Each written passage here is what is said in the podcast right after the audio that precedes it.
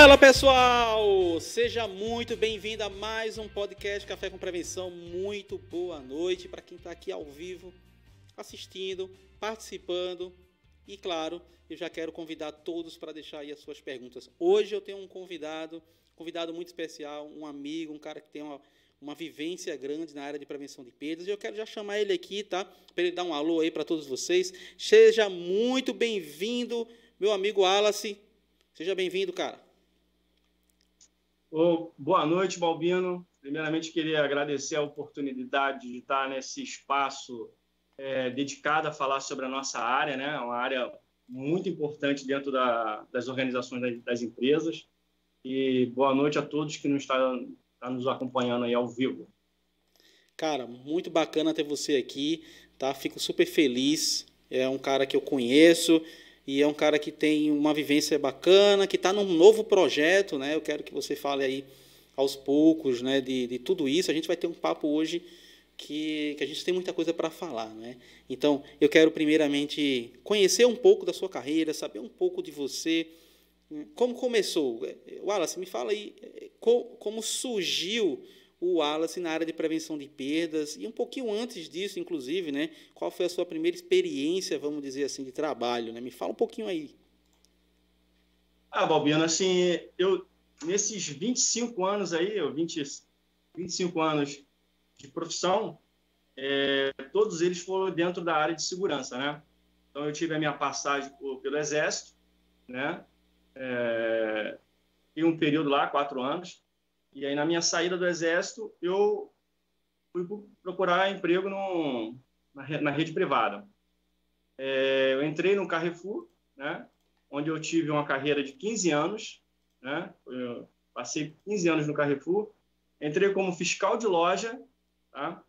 E aí fui gerenciador, chefe de sessão, gerente, e cheguei ao cargo de supervisor, gerente supervisor. Né? Supervisionei as nove lojas do Rio né? E foi uma trajetória muito bacana, né? Então, é a prova que se você se dedicar, se se esforçar, você consegue, né, alcançar seus objetivos, né? Então, eu comecei lá com 99 como fiscal de loja, né? E foi até 2015 como é, gerente regional, né, de prevenção de perdas. E aí eu, depois eu migrei, saí do, saí do Carrefour e fui para o... Dei uma passagem rápida no Açaí, né, como coordenador de prevenção. E aí recebi um convite para ir para um macro, né, é uma empresa que já não está mais no Rio de Janeiro, né, só operando só em São Paulo. Mas é e aí fiquei no macro quatro anos, também entrei como coordenador de prevenção e lá eu consegui é, galgar para toda a parte de logística, né? Fiquei super é, responsável pela parte de logística, frente de caixa, gerente de operações, né? E, e fiquei lá no, até o, a entrega do, do, do macro para o Carrefour, né? O Carrefour acabou a, comprando a, a rede, né? E aí fizemos toda aquela logística reversa e na saída do, do macro eu fui passar o Samis Clube, né? Uh, no grupo Walmart. E outra coincidência, o Carrefour comprou também, né? Acabou vindo adquirindo. Verdade. É, o Carrefour acabou comprando, adquirindo. E aí também fui como é, a parte de prevenção. Lá a gente fez um trabalho muito bacana, porque aí foi do Carrefour, que era uma parte varejista, né? O, o Carrefour trabalha com varejo. E essa minha migração para o macro, houve a mudança para o atacado. Né? E a gente sabe que, é, quando a gente está de prevenção, os varejo de atacado é completamente diferente. Resultado, processos, controles, né? E aí você tem... Foi uma adaptação muito boa, essa minha passagem lá pelo macro. E, e, e aí, quando eu cheguei no Samis, que é uma empresa do grupo, era do grupo Walmart, né, que agora recentemente foi adquirido pelo Carrefour, é uma empresa de muito processo, né? A gente vai falar um pouquinho mais sobre processos, né? E é onde é, foi a passagem, eu recebi um convite que, que é para poder implementar todo esse processo de prevenção numa outra rede, né? E aí onde eu acabei saindo, né? É, aceitando esse convite, né? Fui lá para a rede Man supermercados, né? Eles são muito fortes e uma referência em laticínios, né? E descartáveis na Zona Oeste, né? E eles precisavam de alguém para implementar o processo, é, implantar processos de prevenção. E aí eu aceitei esse desafio, né? E eles acreditaram em mim e me apoiaram, têm me apoiado muito. E eles têm feito um trabalho muito bacana lá, né? De, de gestão de estoque, controles, implantação de processos. E lá um desafio que a gente começou do zero, né? Começamos praticamente do zero. Então, essa é a minha carreira, nesses 25 anos aí de, de, de estrada, só na área de prevenção de perda. Eu tive a oportunidade de ir para a área comercial, né? mas o acho que é o, tá no sangue, entendeu? Tá no sangue mexer com prevenção, fazer prevenção. E aí nunca, mesmo saindo um períodozinho rápido para a área de logística e frente de loja, acabei ficando voltando para a prevenção. É, cara, e depois Essa que é... o mosquitinho picou ali, já era. É, cara, é assim, é uma coisa que é, você faz com gosto, né? Você sai para trabalhar de manhã e sabe o que, que vai fazer, você sabe aonde tem que atacar. E eu me sinto muito à vontade fazendo o que eu faço. Né? Eu tenho uma, posso dizer que é uma zona de conforto, um, um terreno que eu conheço. Né? Então isso me deixa muito à vontade. E e o desafio de estar implementando um processo, criando, né, isso me fez é, é ir para essa empresa que eu estou hoje, né, é uma, e só agradecer né, tem, o trabalho que a gente tem feito lá. Bacana, muito feliz aí, né? Eu sei que uma trajetória gigante e sempre iniciar um trabalho de prevenção sempre tem diversos desafios, né? E aí a gente vai estar falando um pouquinho mais sobre esses seus desafios, né, para começar isso aí. E já dando esse start, vamos dizer assim, nesse, nessa questão do início, né, como, na sua visão, claro, né, porque cada um, cada profissional às vezes tem uma visão um pouco diferente, e isso é que é bacana, na tua visão, como, como, como deve começar uma área de prevenção dentro de um supermercado? Bom, Bobina, assim, é, é muito relativo falar de como começar, né? Porque cada empresa vai começar de uma forma, mas o importante é você ter fundamentos básicos, né? E aplicar. É, implementar uma gestão de qualidade no recebimento, né? todo um, um processo de, de, no seu recebimento para que a mercadoria já, o produto ele já entra, já entre com qualidade, tanto na, na qualidade de validade, qualidade de integridade do produto. Então, quando você começa já a receber ok, quando você já começa a receber ok, você já garante uma parte da sua solidez do seu, do seu estoque, né? É, oferecer treinamento para essa equipe, né? É, eu acredito que as pessoas certas, nos lugares certos, vão fazer os, o resultado acontecer. Então, se você tem um bom prevenção no recebimento, você tem um bom prevenção na frente de loja, um bom prevenção no CFTV, você tem um bom prevenção nos seus controles de validade, no seu, na, fazendo a sua gestão de estoque, fazendo o seu estoque negativo, sem venda. Tudo isso você vai é, consolidar esses processos, né? É, adotar atitudes que podem inibir furtos, né? E aí é onde você vai trabalhar com processos a curto, médio e longo prazo. Sim. Né? As empresas elas não querem é, é, grandes custos, grandes investimentos. Então você começa com processos de controles, né? De, de curto curto prazo e isso já de, de cara já te dá um retorno, tá? Isso é muito fácil. Você começa a implementar controles no recebimento, controles na saída, controles, é, é, um PAR, né, um, um, controle numa área segregada que é produtos de alto risco, né? E tudo isso que você vai implementando, que é zero custo, é só processo. Isso já te dá um resultado, já, já mostra um resultado no final do mês. Né? Então, quando você consegue é, implementar uma gestão de qualidade no recebimento, quando você consegue oferecer um treinamento para essa equipe, para que ela esteja capacitada a estar naquele, naquele departamento, naquele, naquele local, né? Naquela, naquele posto, quando você é, é, adota é, atitudes que conseguem inibir pequenos furtos, seja interno ou externo, né?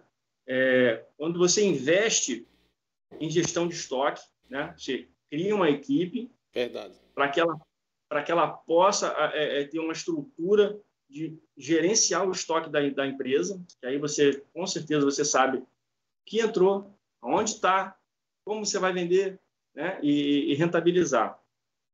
A gestão de estoque, eu posso dizer que para você é, é, é, lucro certo. Investir numa gestão de estoque é lucro certo para a empresa. Né? É, quando você faz inventários periódicos, né, é, seja o anual, trimestral, né? Tem, tem empresas que fazem uma vez por ano, duas vezes, é, três em três meses. Quando você faz os inventários, isso te dá uma solidez dos seus números, dos seus resultados, né? E criar rotina. Tudo isso é uma rotina. É, eu posso dizer que prevenção de perda é uma plantinha que você tem que regar todo dia. Todo dia. Ah, criei um processo.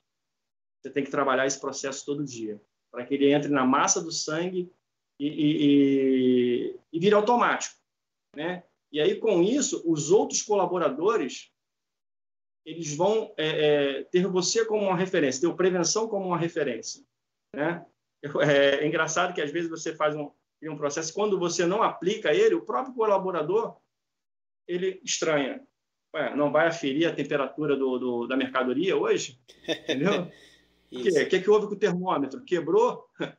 E aí é porque você faz isso numa rotina tão, tão, é, é tão intensa que vira o próprio conferente já e isso é muito bacana quando você consegue chegar nesse nível de exigência, né? E, parceria com os demais setores. Então, acho que respondendo a sua pergunta, acho que muito é de, de você ter pessoas nos lugares certos, né? E extrair o melhor de cada um nesses locais. Sim, e, a, e aí você falou sobre um ponto que é muito, muito bacana.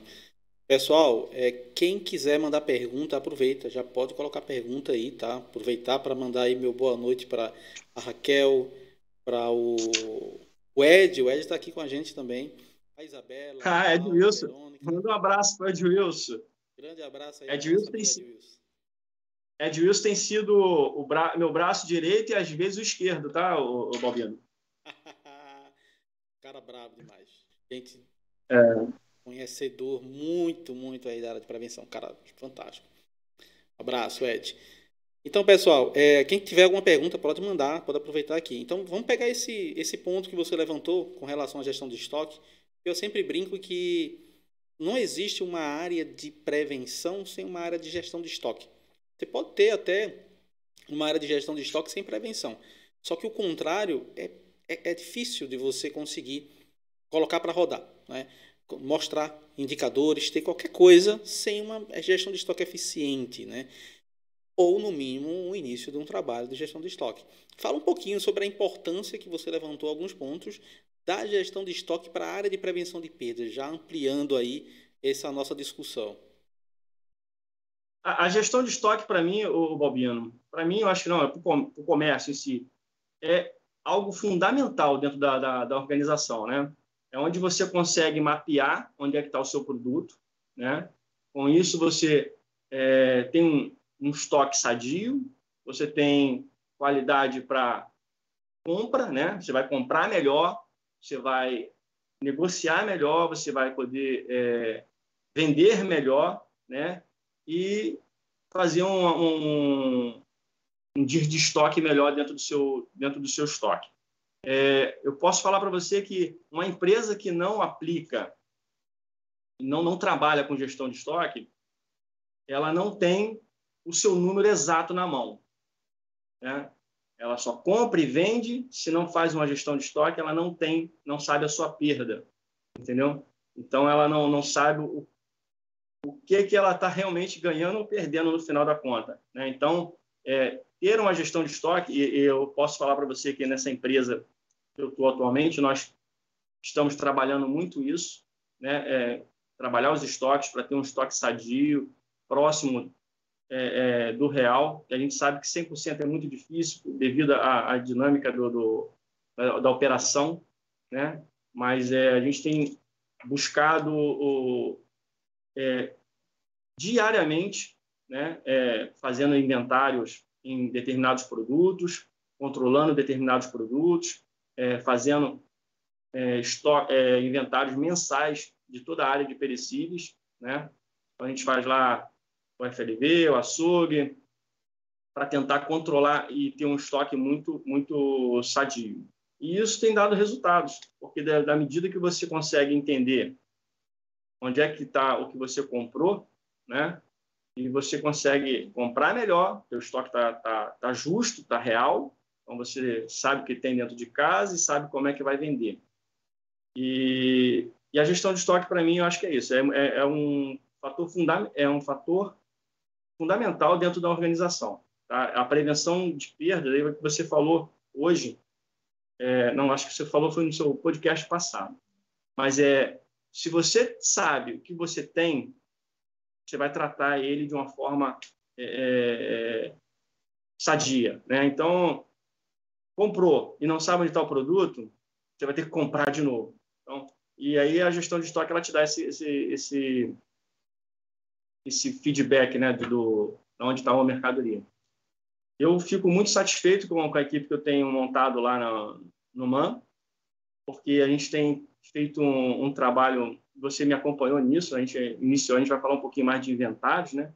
mas é, a gente começou um processo de ciclos de inventário lá que não tinha, né? e a gente conseguiu mapear, assim, hoje a gente tem a, a, a loja as cinco lojas mapeadas, né? Sabemos qual o setor que, que dá, dá problema, o produto que dá o problema, e tudo isso através de uma gestão de estoque, né? Então, a gente fez o primeiro ciclo, que foi para ajustar o estoque, a gente fez o segundo, entramos no terceiro para ver realmente qual é a perda, e aí sim, hoje a gente já sabe onde é que está a nossa perda, né?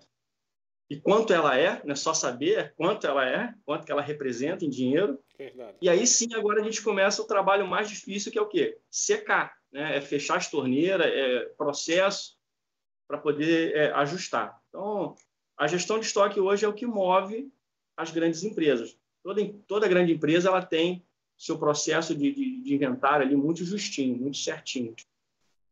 É verdade.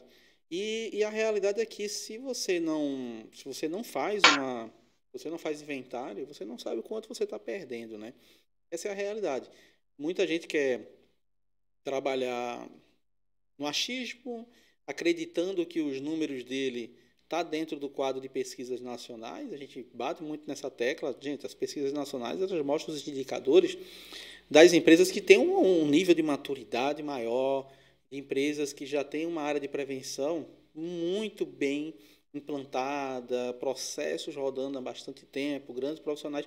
Então, ou seja, maturidade alta. Então, você chegar e você acreditar que teu número é aquele, sem nem ter levantado o número, sem, sem nem ter feito um inventário, cara, não funciona. Então, não existe como você montar o resultado líquido da tua empresa, montar uma DRE, sem ter um inventário, sem ter feito um inventário, sem ter aferido lá o teu inventário, sem saber se realmente o que está apontando dentro do teu sistema é o que está no teu físico. Entendeu? E eu sempre até falo também assim, olha, você, para você começar a investir, para você começar a trabalhar num projeto de prevenção, quando você tem um ponto de partida sabendo quanto você perde, é mais fácil, porque você sabe quanto vai, vai poder investir. Quando você não tem isso, é difícil, porque eu não sei quanto eu estou perdendo. Então, quanto eu vou ter que estar tá investindo? Eu não sei, eu não sei quanto eu perco, eu não sei quanto a minha perda tá. Então, é você precisa primeiro medir a tua perda para saber o quanto você vai ter né, de resultado através de alguns investimentos que você vai ter que fazer, porque é necessário. Né? Então, antigamente a gente tinha um cenário onde, ah, vou colocar prevenção, contrata X funcionários, faz isso. Hoje em dia a visão é bem diferente. Concordo, Alex? Sim. É, quando você vai olhar para dentro da, da, das grandes empresas, a empresa que não sabe o seu número, ela está dando um tiro no escuro, né? E está fatídica ao fracasso. Então, é, você conheceu nas na nossas unidades lá, né? E você viu o desafio que foi né, fazer inventário naquelas lojas. E a gente conseguiu, é conseguiu, fizemos. Foi muito bacana, assim, foram noites de, de, de trabalho, de dedicação. Eu, eu realmente, eu, a gente tem uma equipe de controladoria lá que tem me apoiado muito, né? E a gente tem feito um trabalho de parceria muito grande, porque é onde você entra com a equipe, você é, faz a, a, a, contagem, faz a divergência, vai buscar o, até entender o que, que aconteceu. Porque não é só dar um número e falar, ó, perdeu. Não tem. Tem que saber o que aconteceu com essa mercadoria. Né? Onde é que foi? Foi no recebimento? Foi na, na saída de frente de caixa? Foi furto? Né? E aí entra o trabalho da prevenção, é onde a gente fazia uma investigação e buscando, é, é, minuciando tudo que pode ser feito para poder é, desvendar esse mistério da perda. Né? Que é, eu brinco que é, a gente tem que sempre ver o bicho lá, com a cara feia, né? Eu sempre vejo o, pior lado. E aí, quando a gente consegue achar e entender o que aconteceu, eu falo, menos mal, menos mal. A gente sabe onde é que foi. Né? Então, é, toda vez que você faz um inventário, você é, é um, é um, é um bichinho de, de sete, é, é um bichinho de surpresa, né? Aparece uma surpresa. Mas quando você vem fazendo a gestão de estoque corretamente, o número é mais ou menos aquele que você já estava esperando. Né? Então, eu tive lojas que bateu dentro daquilo que a gente estava esperando, foi muito bacana, né? E eu tive loja que saiu um pouco, fugiu um pouco do que a gente esperava, e aí é onde a gente tem que se dedicar, e a gente, mas a gente sabe onde é que está o problema, e aí como é que a gente vai fazer com os controles. E hoje, o mercado, né, o mercado em geral, tem muitas ferramentas, né, oferece muitas ferramentas para você é, é buscar é, é, é, minimizar essa perda. Né? Tem muitas ferramentas que você consegue minimizar essa perda. Bacana. E pegando esse ponto até o Fernando, o Fernando Irineu, trabalhou com você já, ele falou. Ele mandou uma ah, é, ele mandou aqui, tá? Mandou um comentário aqui. Ele falou que além da prevenção é importante a colaboração dos setores, todos devem ter o mesmo foco, não podendo apenas jogar a responsabilidade é, nas costas do Departamento de Prevenção. Inclusive, né, pegando esse gancho aí do Irineu, isso é cultura, né? E, e, assim, a gente fala muito sobre isso hoje em dia, né? Da nova visão da área de prevenção de perdas. Porque hoje a gente tem uma, uma área de prevenção de perdas que deixou de ser só operacional, porque antes a gente tinha uma área que era operacional, controle, os caras faziam. A gente tinha uma área a gente tinha os fiscais, a gente tinha o pessoal que eram os líderes, que normalmente poderia ser um chefe, poderia ser um encarregado, dependendo da empresa, né? Tínhamos os coordenadores, né? Tínhamos os gestores. E hoje essa, essa equipe mais voltada para fiscal e, e, e agente de prevenção tem se transformado mais e se pulverizado né, nas demais áreas da empresa, né, onde cada um tem e acaba assumindo ali seu papel de responsabilidade, assumindo ali a sua responsabilidade. E, ah, pegando, pegando esse gancho, é importante falar sobre isso. Sempre, sempre que eu faço reunião com, as equipes, né, seja a minha equipe de prevenção ou, ou os colaboradores da loja, eu digo o seguinte: é, todos são prevenções, né? Todos são. Todos olham, todos olham a loja.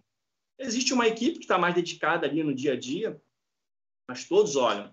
E aí, pegando o gancho do Fernando aí, que a gente, é, o Fernando, a gente teve uma oportunidade de trabalhar em duas empresas, né? É, juntos, né? E pegando esse gancho, assim, a gente tenta fazer o máximo trazer a, a equipe de loja para dentro da prevenção, dividir né, essa, essa responsabilidade. Quando você consegue fazer isso, é, o trabalho fica mais fácil. Né? Aí como você tem que envolver os gestores da, da, dos outros setores, né? seja perecíveis, não alimento, mercearia, tem que envolver esses setores e tudo isso Você consegue, é, quando você consegue chegar nesse nível de colaboração entre os setores, aí com certeza você o, o sucesso está tá próximo, entendeu? É, eu tive a oportunidade, eu, aí Fernando me acompanhou aí, nós pegamos loja, trabalhamos em loja com um resultado muito ruim e que dentro de um ano a gente conseguiu reverter esse resultado, tá? É, loja com um resultado muito ruim e dentro de um ano a gente conseguiu reverter. E, e isso tudo é muita dedicação, tá? É um, é um, é um departamento que a gente tem que se aborrecer todo dia, né? Cobrar lá do chefe lá por que, que ele não está fazendo a quebra diária, cobrar do, do, do, do outro responsável por que, que ele não está fazendo as requisições, o consumo interno. É, mas é muito gostoso quando você faz um inventário e ele dá um número lá da empresa que a companhia estava esperando, né? E isso é muito bacana, é uma gratificação. Claro que o gestor, o Wallace, ele não faz nada sozinho. Né? A gente trabalha equipe, trabalha pessoas.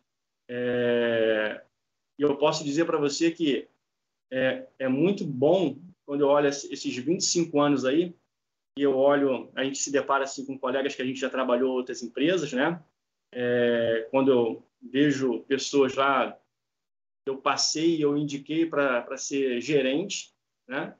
E hoje estão lá ainda como gerente deixar, a gente deixou um legado nessa, né, dessas empresas, né? E tem um pouquinho do, do lá. E é muito bacana isso, cara. Um grande abraço, Fernando. Qualquer hora a gente trabalha de novo junto. Muito bom deixar isso, né? A gente fica muito feliz. Vou pegar aqui duas perguntas, né, que a gente recebeu aqui no Instagram. A primeira da do Luan, tá? O Luan mandou uma pergunta aqui é, direcionada para questões de controle de validade, né? É, qual a dica que você daria para ter um controle de validade mais eficiente? Olha, o controle de validade é uma ferramenta que você excelente, né? Mas é nada mais do que uma falha no recebimento. Você recebeu uma mercadoria uma data curta, não conseguiu vender, não conseguiu trabalhar ela ali dentro do, seu período, e aí vai para o socorro, que é o controle de validade. É, você vai ter que é, acompanhar esse produto dentro da loja, vai ter que baixar a margem dele, vai ter que fazer uma exposição. Então, só respondendo o, Luan, assim, controle de validade é essencial para que você consiga manter a sua perda equalizada, né? Mas é, é porque a gente já começou lá no recebimento, recebemos errado. Né? Acabamos de deixar a mercadoria entrar com data apertada. Ou... Eu sei que algumas empresas acabam fazendo negociações com FIFO e isso acaba é, impactando. E aí aposta na venda, a venda não sai, então tu fica com aquele produto preso. E aí é onde o controle de validade ali tem que ser feito. Mas aí a gente fala também de gestão de estoque. O controle de validade tem a ver com gestão de estoque. Às vezes o estoque não está organizado aí a mercadoria se perde, e quando você acha, ela já está estourando ali a validade. É, é, é, muito importante o controle de validade, você tem uma equipe é, para isso, não é legal é, todo dia trocar de equipe, todo dia alguém fazer. É, é interessante que as mesmas pessoas trabalhem naquele, né, fazer a validade, porque você cria um, uma rotina e ele já sabe onde é que o item que está para vencer, ele já sabe é, é, a quantidade. E aí, esse canal direto com o, da validade com o gestor e com o setor de compras ou setor de price, o pessoal que vai fazer a, a baixa, tem que ser muito rápido, muito ligeiro, porque senão você acaba não conseguindo fazer a baixa e ainda perder o produto. E aí ele vai ter que ir para quebra. E mas é controle de validade é muito importante para dentro da, das lojas e eu entendo que tanto o grande, uma multinacional, né, varejista, tacadista e o pequeno e médio, é, o pequeno e médio, se não tiver alguém cuidando disso, a sua perda aumenta, porque isso é, é, é, é certo. É, em algum momento você vai ter algum produto que vai estar muito próximo, vai estar muito não foi trabalhado direito, foi uma aposta na compra e não saiu. E aí o controle de validade é para isso. Concordo. E, e, eu sempre falo que fazer brigada de validade, ela não é fazer prevenção. Brigada de validade é reação, é reativo.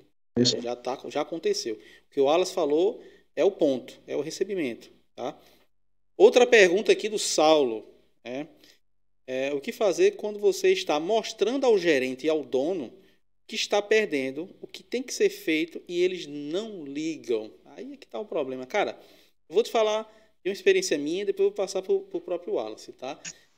Tem duas formas de você fazer isso funcionar. A primeira, você, o que você já fez, demonstrar né, para ele quanto está perdendo, é, o quanto você consegue gerar de resultado com a prevenção, né, o que, ah, quanto eu vou gerar de lucratividade, porque um real a menos de perda vai ser a mais de lucro líquido lá na última linha, você demonstrar isso para ele, as ações e o quanto isso vai converter em lucro, tá? E, a e o segundo caminho é você levar uma, uma coisa chamada azulzinha e pedir para dar baixa e procurar outro local, visto que se o dono não quer, cara, não tem quem consiga fazer. Então, assim, ou você, através do, dos números, você mostra para ele o que tem que ser feito, ou você se prepara para o mercado de trabalho e buscar uma oportunidade para aqueles que realmente têm uma visão para voltada né, e o foco para isso aí. Ou tenta se adaptar em outra área dentro da empresa. Ó, eu respondendo aí, é Luan, né? Isso. Ó, se for uma multinacional, uma empresa grande, quando você mostra o número, o diretor, o gerente geral, ele vai logo resolver. Porque ele não quer esse número aparecendo toda semana na, na, nos seus relatórios. Né? Aí, quando você mostra lá a quebra, e aí o que eu tenho, eu falo com a, com a equipe, falo, gente, já falou com o gerente? Fala de novo. Fala de novo fala de novo. Até ele falar assim, nós, eu tenho que resolver isso, porque todo, todo dia esse prevenção vem falar comigo. Então, é, é, é uma formiguinha é, é, é, é batendo todo dia na mesma tecla, entendeu? E aí, quando você vai para uma empresa menor, acredito que seja uma empresa menor, que falou, já falei com o dono e o dono não... Quando você mostra para ele o quanto que ele está jogando fora, e é mais ou menos essa conta que eu falo, ó, ó quanto é que está indo para a lixeira. Isso aqui a gente está jogando fora, na lata do lixo está saindo do seu bolso. É, é, é dinheiro que senhor está jogando fora, o senhor comprou para jogar fora. Quando você começa a levar esses números e trabalhar essa, eu tenho certeza que a cabeça dele vai mudar. E eu falo isso porque é, eu posso falar nessa própria empresa que eu estou trabalhando agora, é, a gente quebrava bastante e à medida que a gente sinalizou com números a gente trocou de fornecedor. Opa, não dá para continuar com esse fornecedor. Esse fornecedor está me dando prejuízo. E aí, mas a hora que você fala, se você fala, chefe, está quebrando muito, mas não fala o quanto, é, é interessante você levar um número fechado. Ó, é isso aqui, ó, é esse X aqui que senhor está jogando fora. O que, que, a gente vai fazer para. Aí passa a bola para ele. O que, que, a gente vai fazer para resolver? Eu quero, estou aqui para ajudar. Entendeu? E aí eu tenho certeza que ele vai mudar de opinião. Uma empresa grande é mais fácil. Você mostra para o diretor, para o gerente geral, ele vai apertar o gerente do setor. Mas quando é uma empresa onde tem um dono, você tem que falar direto com ele falar: ah, isso aqui que você está perdendo de dinheiro, isso aqui você está deixando de ganhar. É isso aí. Pega lá o número, mostra o valor, porque se você mostrar, ah, eu estou perdendo 2%, o cara vai lá, ah, tô dentro da pesquisa nacional, tô, mas 2% na quebra. Eu não fiz inventário, não tenho noção de quanto é o inventário. Quebra que eu estou identificando, porque ainda tem o que o pessoal está jogando fora, eu não estou nem vendo. Então você tem que mostrar para ele quanto isso vai dar em valor. As pessoas se conectam por valor, então lembra disso aí. E aí, uma coisa que a gente precisa debater aqui, Wallace, é que nesse novo desafio que você acabou de assumir, é, é uma, é uma empresa, um grupo com um formato um pouco diferente, com um perfil muito forte em perecíveis. E a gente sabe que a maior parte das perdas nos supermercados é dentro do perecível. Então, se a gente pegar os grandes players aí, você trabalhou na maioria deles, eles têm a concentração maior das perdas dentro dos perecíveis. Aí tu entra num, numa empresa que, sei lá, 70%, 60% da venda está nos perecíveis, qual é o grande desafio? Porque o impacto da perda vai ser maior. Então, fala um pouco sobre esse grande desafio aí. Olha, é, é, é fácil falar né, e difícil buscar o resultado. Porque quando você falou, está dentro do perecíveis. Né, a maior quebra dentro de, um, de uma empresa está dentro do perecíveis. E eu posso falar isso assim muito certo, que a grande, os, os grandes também sofrem com, com, a maior perda dentro do perecíveis. Tá? É, se for pegar uma, é, algum, alguns players aí do mercado, eles, eles quebram também muito alto dentro do perecíveis. Mas voltando para a minha realidade, é o que eu, é, hoje o FLV, né, frutas, verduras, legumes, é, é, tem uma quebra hoje de 5,25, é, tirando informações da Abras, né? E hoje a gente tem uma oportunidade muito grande dentro do perecíveis. Assim, se você for pegar a venda do açougue dinheiro e a venda do, do FLV, o açougue vende muito mais. Mas quando você vai pegar o percentual, a quebra, o FLV quebra muito mais. Aí você vai ter que trabalhar os itens, né? E o quanto que isso representa em dinheiro, né? E, e dentro do FLV, aí é todo um processo que você tem que fazer. Não adianta. É, recebimento, receber com qualidade, né? É, buscar o fornecedor, é, buscar o fornecedor, fazer parcerias com o fornecedor, seja em bonificação, de, nota de devolução, é, é, receber com qualidade, buscar parcerias com compras para botar um preço, buscar o melhor preço, né, a melhor negociação, o melhor preço, é, eu vou falar para você aqui, não sei se você acompanhou, mas nós fizemos uma loucura aí no, no dia M, colocamos banana a 2,99. Ninguém no Rio de Janeiro tinha esse preço. Ninguém. E a loja, a loja assim, bombou. E aí eu fiquei muito preocupado, tá, Balbino? Eu falei, meu Deus do céu, banana 2,99, isso vai me dar uma perda, isso vai me dar um... um... Vamos fazer o é, inventário da banana depois, né? Nas lojas, assim e foi praticamente zero, assim, foi um sucesso, né? Nós vendemos muito e eu falei, nossa, assim, compramos certo, vendemos certo. Claro que não foi uma rentabilidade muito grande, a gente sabe que é, a 299 a margem estava baixa, mas impulsionou isso em outros itens, né? Isso trouxe cliente para a loja que fez um, um mix, né? A gente vender mix e foi um sucesso. Então, é, Hoje, para responder a tua pergunta, dentro do perecíveis, é, o FLV incomoda muito as empresas, tá? E aí como é que você tem que tratar? É recebimento com qualidade, negociação com fornecedor, parceria, é, fazer a quebra diariamente, tá? Porque o produto que você compra hoje e quebra hoje tem um custo. Produto que você compra hoje e vai quebrar ele só na sexta-feira, já tem outro custo. Ele já teve outra entrada, mudou o custo e muda a sua perda também, entendeu? O valor, o valor em dinheiro. Verdade. Então, é, é, é, uma constante, uma formiguinha. Eu ligo para as lojas e falo: como é que está a quebra? Já fez a quebra hoje? Eu ligo todo dia para as lojas: como é que está a quebra? Já fez a quebra hoje? Porque é o acompanhamento, né? Se você acompanha, você sabe o que está acontecendo. Deixou de acompanhar, perdeu o, o, o cabresto, o bicho vai embora. E a quebra é um bicho que come mesmo, cara. O negócio é, é, é terrível. Você compra um tomate hoje que dois dias já não já não está mais na, na, na, em condições. E aí vai para quebra. A rotisseria é o segundo maior. Né? Algumas empresas chamam de laticínio, rotisseria, fatiados, né? Esse é o segundo maior quebra dentro, em percentual dentro da empresa, né? Está é, tá com 4,32, é, segundo a Abras. Então, é isso para comércio varejista.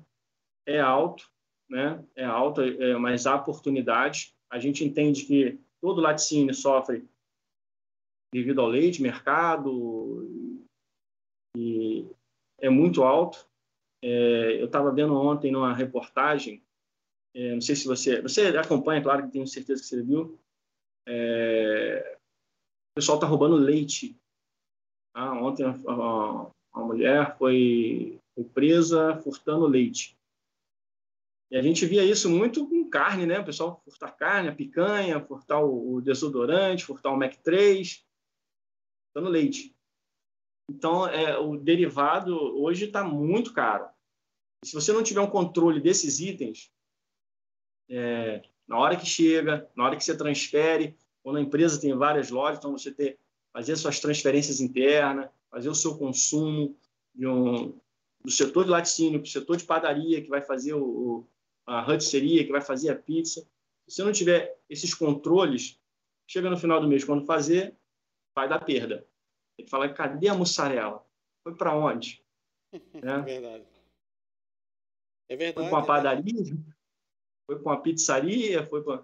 A gente, se a gente não fizer os controles, tudo é controle. Eu, Bobina, eu posso falar para você que aquele segurança, aquele prevenção de antigamente, eu não vou revelar a minha idade, né, mas já, quando chegar lá o cara ficar com aquela cara fechada assim de porta de loja, esse já não existe mais, né? Hoje é um, é um, é um prevenção analítico. Sim. A gente tem que ter um, um prevenção analítico, o cara que está olhando processos, está é, é, é, buscando se inteirar do que está acontecendo dentro da sua loja.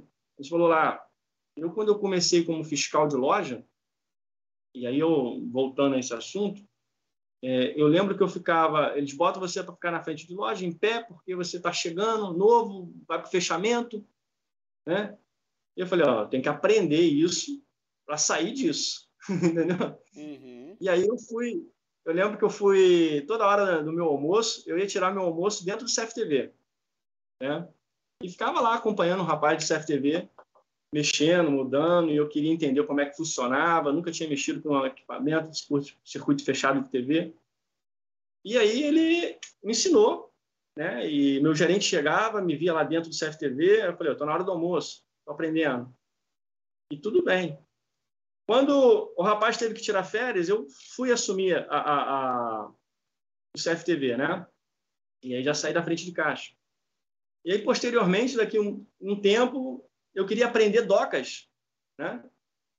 Eu falei, eu quero ir lá para docas, eu quero treinar, ver como é que entra com nota, como é que é o processo, como é que eles fazem para receber.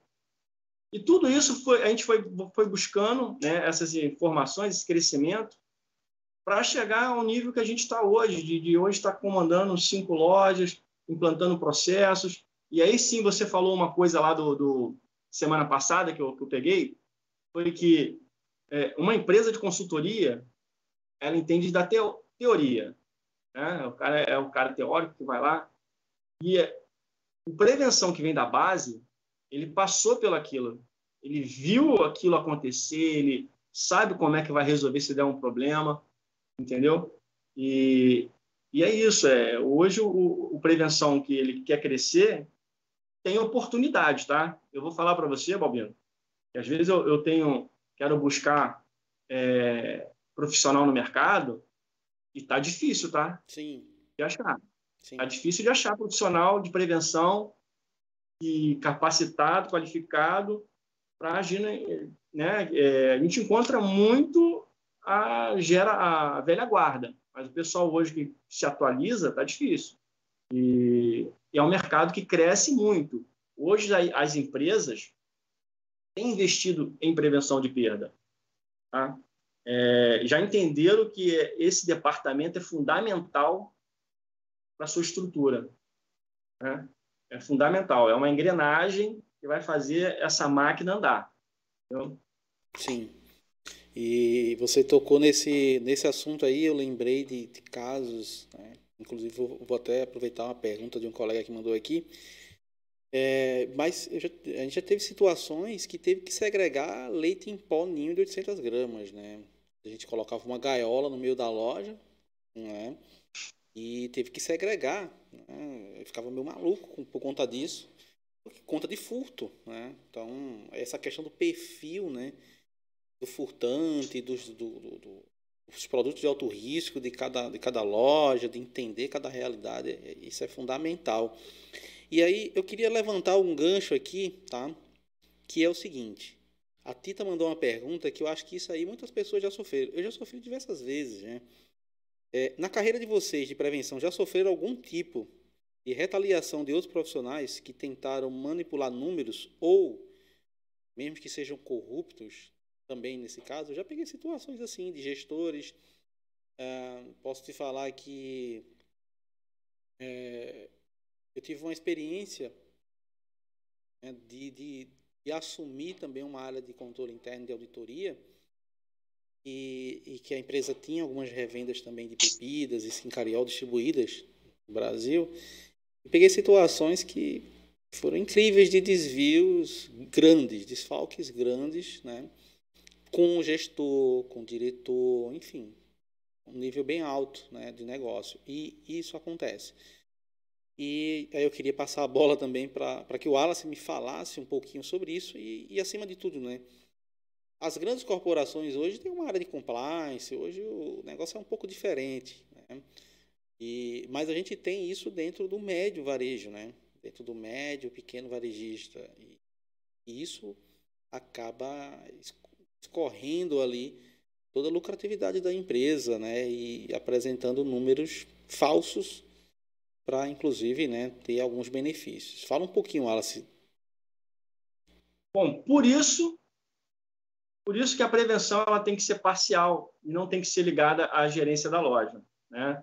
Ah, se, se entende hoje um departamento de prevenção, ele responde para o regional, né, para uma divisão da matriz, ah, ele não é linkado a unidade onde ele trabalha. Ele, ele trabalha ali na unidade, mas ele não é, é subordinado à gerência da loja. Para justamente isso, ele não está conivente a sofrer pressões. É, dentro desse meu período, essa minha jornada aí, né, já vi situações de que o gestor pressiona a prevenção para mudar o número de um, de um inventário ou é, não aceitar aquele número, né? Já aconteceu. É, o que você falou hoje, Balbino, é muito interessante, porque as empresas hoje, é, elas, com os erros do passado, elas se municiaram de ferramentas, de processos, né, de compliance, e é muito difícil hoje você burlar uma grande, uma grande empresa. Pode acontecer, mas vai ser descoberto. E esse cara, com certeza, ele vai ser desligado. Como eu já vi alguns terem desligado no meio do caminho aí. E a contribuição da prevenção de perda é muito importante para isso, porque hoje as empresas elas têm mecanismo de 0800, disque denúncia interno, e isso pode até parecer do operacional que não dá em nada. Mas eu posso dizer para você que eu já trabalhei em grandes empresas, tá assim, tá? É situação que é, é levantado um processo de investigação, é, existem empresas que têm departamento de fraude, e aí os caras fazem levantamento. Então, quando você acha que não aconteceu, porque o operacional ele tem mania de eu te falei um negócio que, que o cara vocês mandaram embora amanhã, no mais tardar semana que vem. E para as grandes empresas não é assim, né? Para fazer um desligamento de um determinado caso, leva-se é, um tempo. E acontece. Não é, como você falou, nas empresas de médio porte, para pequeno, essa má fé está mais na mão do gerente. Né? E aí é onde realmente pode vir acontecer. E aí é onde o departamento de prevenção, e no caso médio e, e pequeno, tem que estar linkado direto ou com o dono da empresa, né? ou com a diretoria.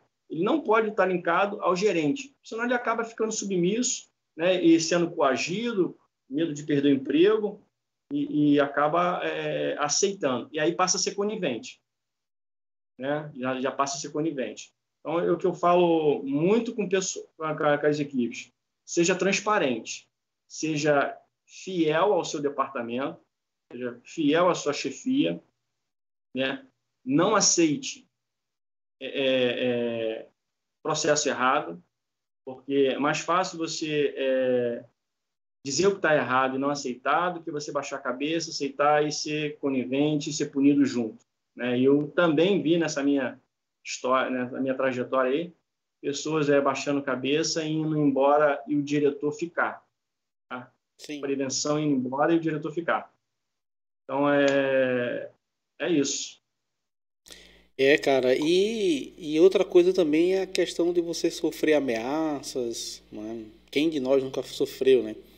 Então, a, já cheguei em loja que quando saí tava com o pneu do carro rasgado, com plaquinha de ameaça, no meio da rua indo para casa, um maluco vem e, e, e, fala que vai te dar um tiro, né? enfim, é, já algumas loucuras que com certeza o Wallace também deve ter passado. Então, nossa, eu já posso falar que nesses essa correria toda aí já aconteceu algumas coisas desagradáveis na nossa profissão. É... e é muito é muito chato a gente né tá se dedicando tanto para um departamento para uma loja para uma unidade você mas que você falou de carro né pneu de carro furado eu já tive é, carro arranhado eu já fui seguido funcionários que estavam na quadrilha dentro de uma determinada loja e furtava eletroeletrônico, né? e à medida que você começa a apertar e tirar o, um, eles do esquema, aí tentaram me intimidar, me seguindo de moto, e eu numa cidade fora da, do, do, né, uma outra cidade, e a gente consegue, né, com a nossa expertise, é, contornar essas situações. Mas eu posso falar para você que é, hoje tem muitas ferramentas que você não precisa se expor tanto como antigamente a prevenção acabava se expondo. Né? É, as empresas, é, como você falou, ela tem setores de compliance que você consegue é, filtrar, né, e, e eliminar esse, essa, esses maus funcionários do seu quadro. Né? Lembrando é. que todo o processo de desligamento é, é, um processo árduo, né? Muitas das vezes o colaborador fala, é, mas o cara não serve para trabalhar, manda embora. Não é assim, existe todo um custo, né? E, e a empresa, não, a gente tem que ter toda uma história. Por que, que eu vou te mandar embora? Só porque eu não gosto de você? Né? Sim. Tem que ter um, um toda uma, uma avaliação. E, mas quem a gente nunca consegue. passou por isso, né? De, de, de, de o gerente pedir a cabeça do prevenção? Eu já vi. O gerente falar assim, não, esse cara eu não quero. E eu falo assim, ah, então você me dá um motivo para não ter ele no, na equipe. Porque até então ele me atende. Entendeu? E aí eu fico, será que é o meu, meu, meu prevenção que é ruim? Ou ele é muito bom? Ele está mexendo onde não, não deveria.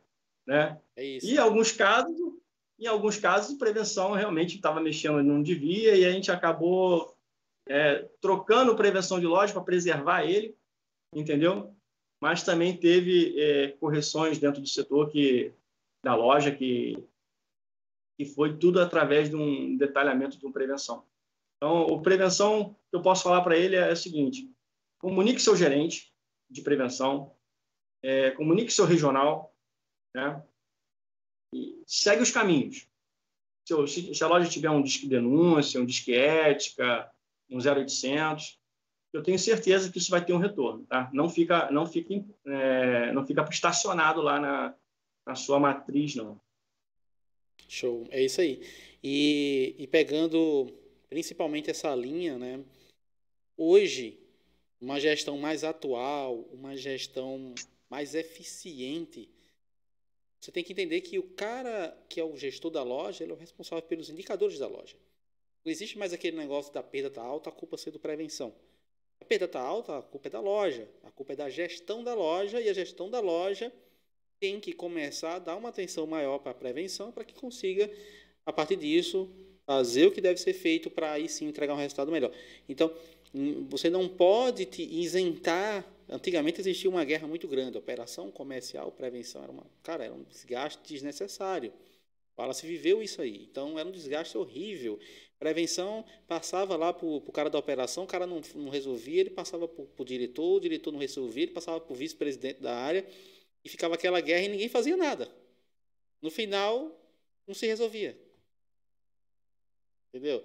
Então, é, é dentro de uma nova visão isso tem que ser, isso já foi mudado há alguns anos, porque hoje o gestor da loja ele é o responsável pelo indicador daquela loja. E você tem que entender que o prevenção ele não cadastrou o produto, ele não compra o produto, ele não recebe o produto, ele não abastece, ele não armazena, ele não vende, ele não faz o pós-venda. Ele é um cara totalmente imparcial, como o Wallace falou. Então, se alguém tem que sofrer com, a, com o resultado da loja, de acordo, claro, com, com, com tudo aquilo que foi passado de estratégia pela área de prevenção, tem que ser a própria gestão. Tá? Ô, Wallace, pegando uma pergunta aqui também que eu achei super interessante e muito atual, tá?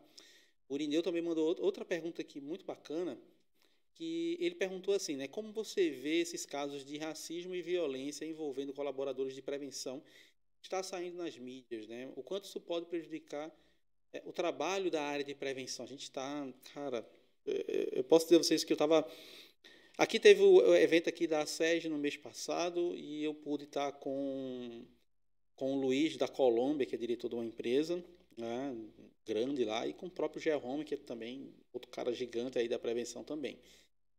E uma das coisas que a gente mais discutiu foi sobre isso. Né? Trabalhei com o seu Jerome. Não é? é? O francês, gente boa pra caramba. então, assim, os assuntos mais debatidos foram esse, né? Pessoa que, que entra, ele fala assim, pessoa que entra na loja. então o pessoal entra na loja, pega uma bicicleta, vai consumir bagunça tal, e, e acaba ficando impune. Além disso, casos de racismo ou que são entendidos como racismo. Eh, eu não estou aqui para julgar ou subjugar alguma coisa, mas eu queria que você falasse um pouco dessa sua opinião, porque a gente está vivendo um cenário muito complicado que tem uma coisa que eu falo que é a perda de imagem, que é algo que a gente ainda não está tratando da forma que deveria, a imagem da empresa.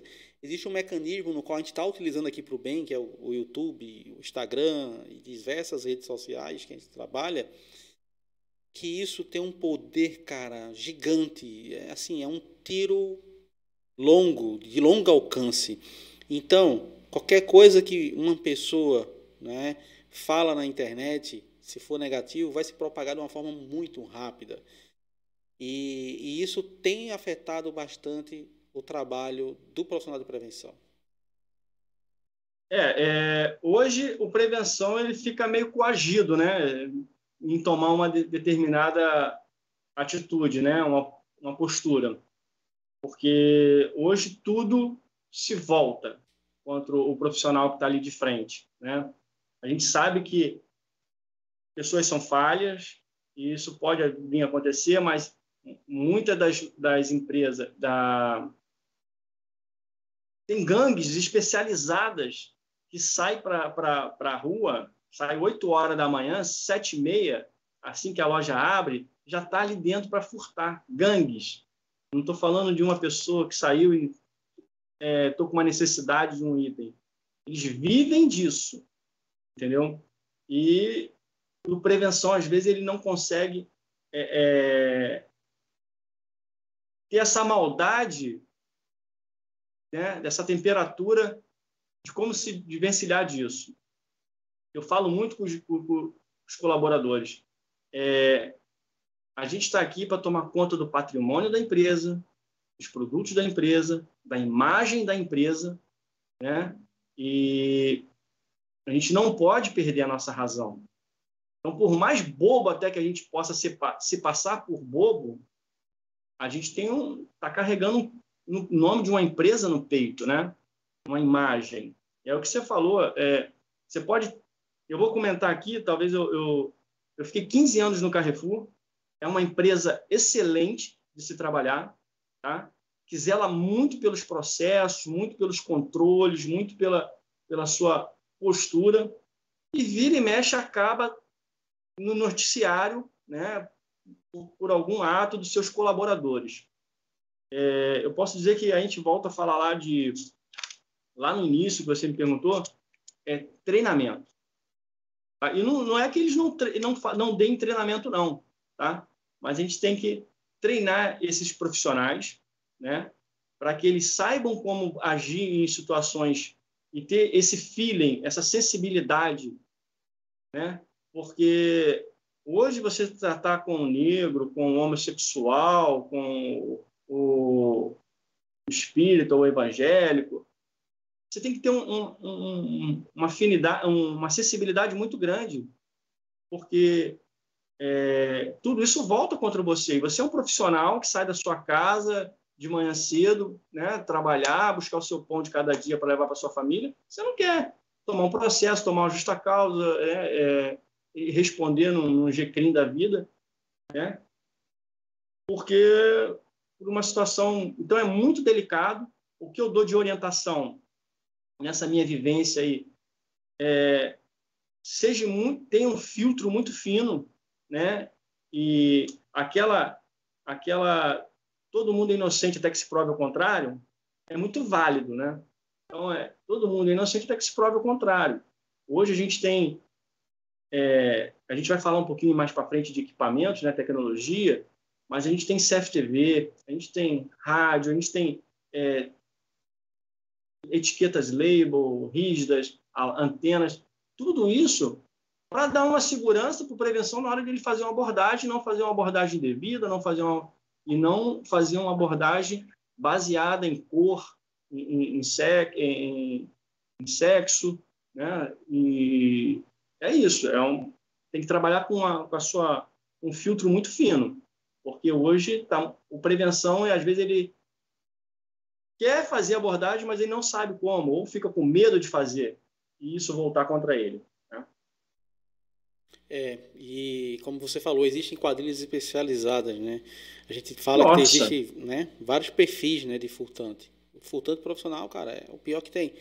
Ele vai preparado, ele joga uma isca né, para você cair. Realmente você cair naquilo ali. Então, já vi diversas situações onde não tinha esse acompanhamento. Queria até aproveitar o momento e falar um pouco sobre tecnologia. Mas eu já vi situações onde não tinha esse tipo de acompanhamento realmente específico que se precisava. E, e o que, é que acontece? Né? O cara entrava, já sabia onde era o ponto cego da loja, descartava o produto, saía para ser abordado lá fora. E ao ser abordado, ele estava sem a mercadoria. E aí ele forçava mais ainda. Né? Quem, quem é de varejo sabe que se o cara se negar a abrir a bolsa, tem que chamar a autoridade policial, esperar o policial chegar e aí quando ele chega lá, que você fez todo aquele BO, quando o cara chega e não encontra nada dentro da bolsa, aí a bronca é pesada para cima da própria empresa. Então, fala um pouco, Wallace, sobre tecnologias, né? O que é que você acredita ser fundamental, né?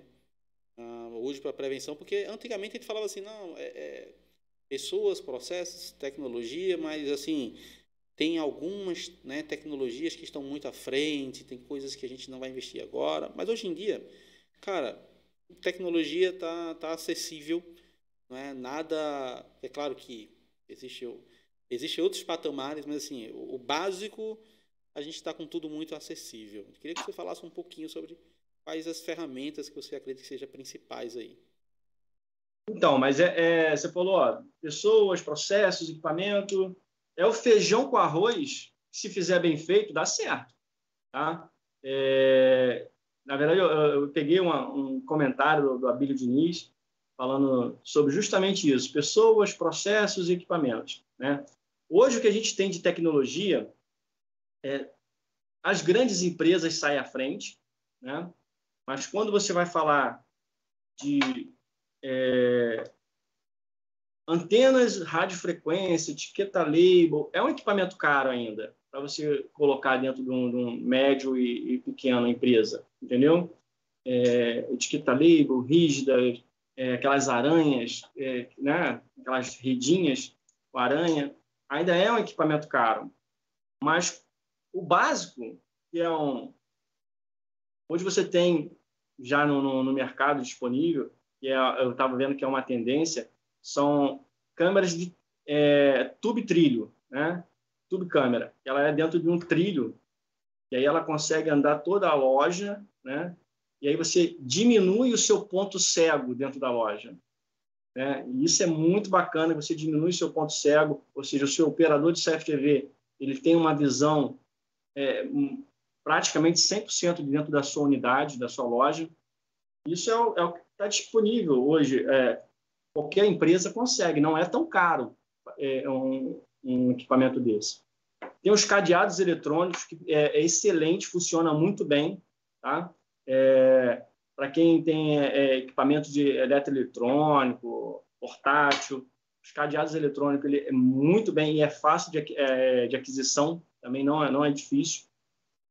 O CFTV, aí, aí sim, hoje é um, um, uma evolução tecnológica que eu acho que em, em breve no mercado a grande, a grande maioria vai ter, mas ainda não acho que nem todo mundo consegue, que é o um monitoramento do, do PDV online, entendeu?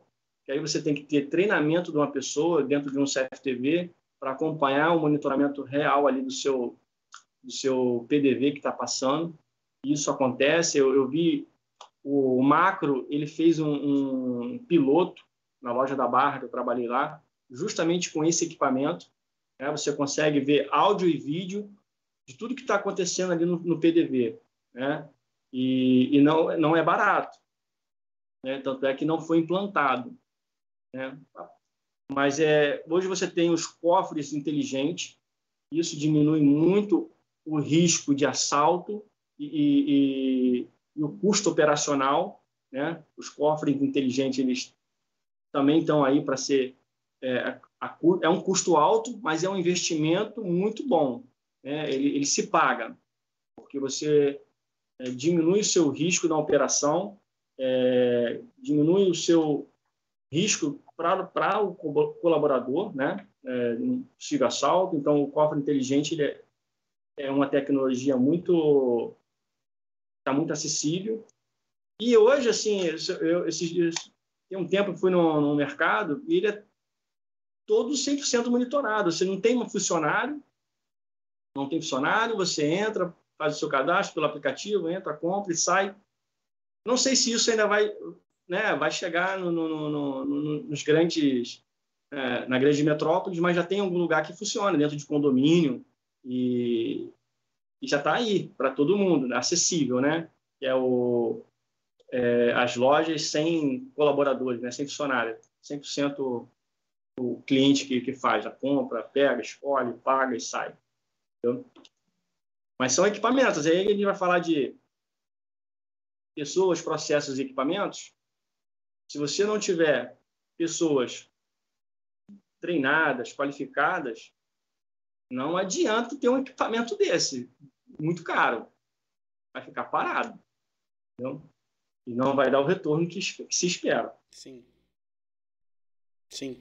E processos também nem se fala, né? Então, então é aquela coisa, você não tem algo que seja aderente ao primeiro aderente ao teu negócio, algo realmente elaborado para você, também não vai funcionar.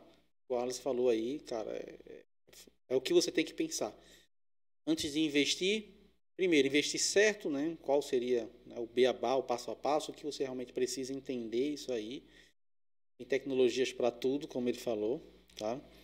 E, e, enfim, é isso que a gente tem que estar tá colocando em pauta. Né? Às vezes, a questão de pessoas, como, como foi bem mencionado pelo Wallace, eu, eu falo que muitas das vezes a gente cobra muito do RH para buscar o melhor profissional. Só que esse profissional, quando chega na nossa empresa e a gente não tem processo, e às vezes a gente roda as coisas é, de forma automática e muita coisa errada, sem seguir processo, muitas vezes sem ter um processo realmente padronizado, né? pop ali. O que é que acontece? O cara vai fazer a mesma coisa que os outros estão fazendo. Então não adianta trazer um cara muito, muito top se você não tem uma, um processo dentro da tua empresa. Porque ele vai ser mais um dentro da tua empresa. Ele vai ser engolido, porque a cultura e aí, eu, nesse ponto, eu quero falar, que eu quero entrar e abrir espaço para o Wallace falar sobre isso. A cultura da tua empresa é aquilo.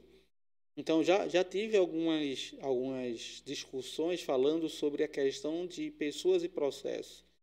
Eu defendo muito que para você ter uma cultura organizacional e, acima de tudo, né, para que você saia, você tenha um turnover menor, não é a gestão de pessoas, é processo, é padronização, é ter tudo ali né, padronizado dentro da tua empresa, ter manuais, né? É, enfim, um, um, o, o, livro lá de ética, que algumas empresas chamam assim. Enfim, você tem que ter isso dentro da tua empresa se você está pensando em reduzir turnover e principalmente em ter realmente pessoas que, que formem a grande mudança que você precisa. E aí entra no ponto, tá? Qual é a grande dificuldade, Wallace, de mudança dentro das empresas com relação à cultura de prevenção de perdas? Bom, eu, eu posso falar para você o seguinte: a gente fala, é, é, essa, esse triângulo ele é muito forte, né? Pessoas, processos, equipamentos, né? Todo mundo ouve isso falar, é, é, é o beabá de qualquer empresa. Mas o equipamento, nem todo mundo vai conseguir o melhor, ter o melhor equipamento, né? Nem todas as empresas vão conseguir ter o melhor equipamento, por mais que esteja um leque de opções no mercado, equipamentos mais caros, mais modestos, mais simples. É, processos. Se a empresa não tiver o seu processo desenhado, realmente as pessoas é um bando de pessoas batendo cabeça. Entendeu? Ninguém sabe o que fazer e faz de qualquer jeito e sempre foi assim, né? Então tem que ter processos e aí eu volto a falar em treinamento, porque quando você tem processo, você treina as, e aí você vai extrair o melhor de cada pessoa para cada função, entendeu? E eu posso dizer assim, nítido, né, né ter essa sensibilidade que nem sempre o melhor homem de docas, seu melhor prevenção de docas, o cara que você fala assim, nossa, esse cara aqui é excelente em docas, ele vai ser o melhor operador de CFTV. Né? E às vezes você quer melhorar a vida do cara, não, vou te botar lá no ar-condicionado, sentadinho, e ele não vai te dar o melhor resultado no CFTV. Mas lá na Docas ele é o, é o cara que, que, que, que resolve o seu problema. Então, a gente sabe, saber ter essa sensibilidade de saber onde colocar as pessoas, né? treinar. Os processos, eles são é, importantíssimos dentro de uma cultura organiza organizacional. Tá? E eu acredito que os líderes ele tem uma parte importantíssima, né? E, porque são responsáveis em, em disseminar essa cultura para os colaboradores. Tá? Então, o líder, é, seja o encarregado, o gerenciador, o chefe de sessão, ele é responsável por pegar a cultura da empresa, seja uma multinacional, seja uma empresa familiar, onde o, o, o dono criou lá sua, né, e disseminar para os demais colaboradores. E aí isso é uma, uma bíbliazinha, né? Você falou muito de, de é, ética, né? Tem empresas que têm lá o seu livro de ética, tem empresas que têm o seu código de conduta, é, e isso é, é, é, muito bem aplicado e disseminado pelos seus líderes, né? E distribuir isso para dentro da, da, da, cadeia, né? É, o, na verdade, o líder ele é grande o elo, é o elo que fecha o, a base operacional, né? Com a hierarquia da loja.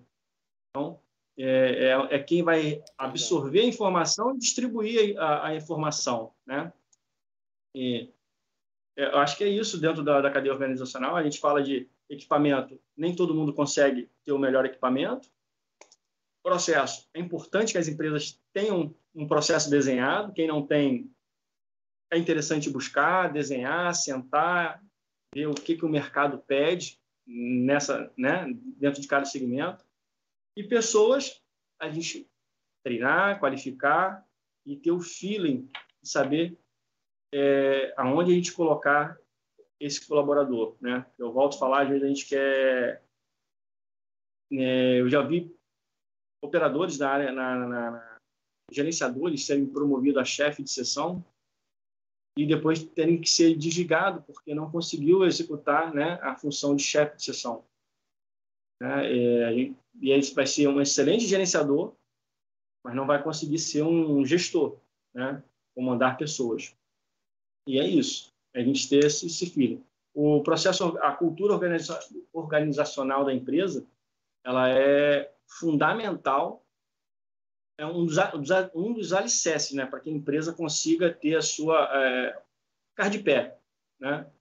E é, é isso. Show.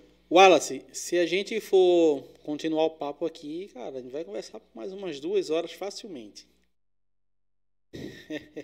é um assunto que não acaba, né? A gente gosta, a gente, a gente vai, vai falando, a gente curte, a gente gosta da área de prevenção, a gente gosta do varejo. Enfim, a gente vai falando e vai embora. Mas, infelizmente, a gente está chegando né, ao momento final aqui para encerrar o papo hoje, que foi muito bacana. Eu quero muito agradecer a sua disponibilidade de estar aqui comigo hoje, falando um pouquinho aí da. contribuindo, tá? E aí eu queria que você deixasse um recado aí final, né, para aquele profissional. Eu gosto sempre de puxar isso aí, né, para aquela pessoa que está começando na área, para aquela pessoa que, que nesse momento está sofrendo com, com, com, alguns problemas internos de, de mudar a mentalidade de pessoas dentro da empresa que tem assim diversos paradigmas, vamos dizer assim, para ser quebrados. Queria que você falasse um pouquinho e desse aí uma, algumas palavras né, pela sua experiência para essa pessoa. Albino, primeiramente eu queria agradecer a oportunidade de estar aqui com você. Tá? É, o seu canal é um referencial para a gente que é de prevenção, onde precisa buscar informações, é, tirar dúvidas. É, fico muito satisfeito de estar aqui, que aceitei o seu convite. Assim, quando você falou café com prevenção, quem me conhece sabe que eu gosto muito de café. E não tinha nem. Ah, claro que eu estou vou lá com você. assim, o que, que a gente traz? É, eu sou um cara muito disciplinado, muito muito rígido em algumas coisas, muito flex, é, né? Muito e eu trago a seguinte mensagem, queria deixar a seguinte mensagem para quem está chegando nessa área de prevenção, para quem já está na área de prevenção e, e é uma, uma mensagem é um, de um livro que eu gosto muito, A Arte da Guerra, tá? É, e a passagem é: as oportunidades se multiplicam à medida que elas são agarradas. Ou seja, é, a gente tem que se capacitar para quando a oportunidade chegar, a gente agarrar e ir para dentro. Entendeu? Não espere que um dia alguém vai olhar para você e falar: eu, eu tenho uma vaga lá de gerente, você quer? Você tem que estar preparado. E eu falo isso com meus prevenções. Pense, o fiscal tem que pensar como encarregado, o encarregado tem que pensar como gerente, eu tenho que pensar como regional, porque a gente tem que buscar evolução sempre. Entendeu? Então, é, se prepare para as oportunidades, né? E elas se multiplicam à medida que são agarradas. Sun Tzu, Arte da Guerra. Muito bom, Wallace, muito bom. Obrigado mais uma vez. Pessoal que está aqui, obrigado por participar, por mandar suas perguntas. Se você perdeu o papo aqui no começo, pode assistir depois. E lembrando que vai estar sempre disponível no Spotify. Você que está escutando isso aqui no Spotify, você pode estar participando ao vivo, né? Na segunda-feira, na gravação do podcast. Então, fica à vontade, vem para cá, manda perguntas. E vamos encerrar esse papo de hoje, nosso podcast número 72 aí, com a participação do meu amigo Wallace. Wallace, obrigado, forte abraço, irmão. Eu só agradeço, agradeço a todos que estão conosco aí até agora nesse bate-papo gostoso. Valeu, valeu, gente. Um abraço.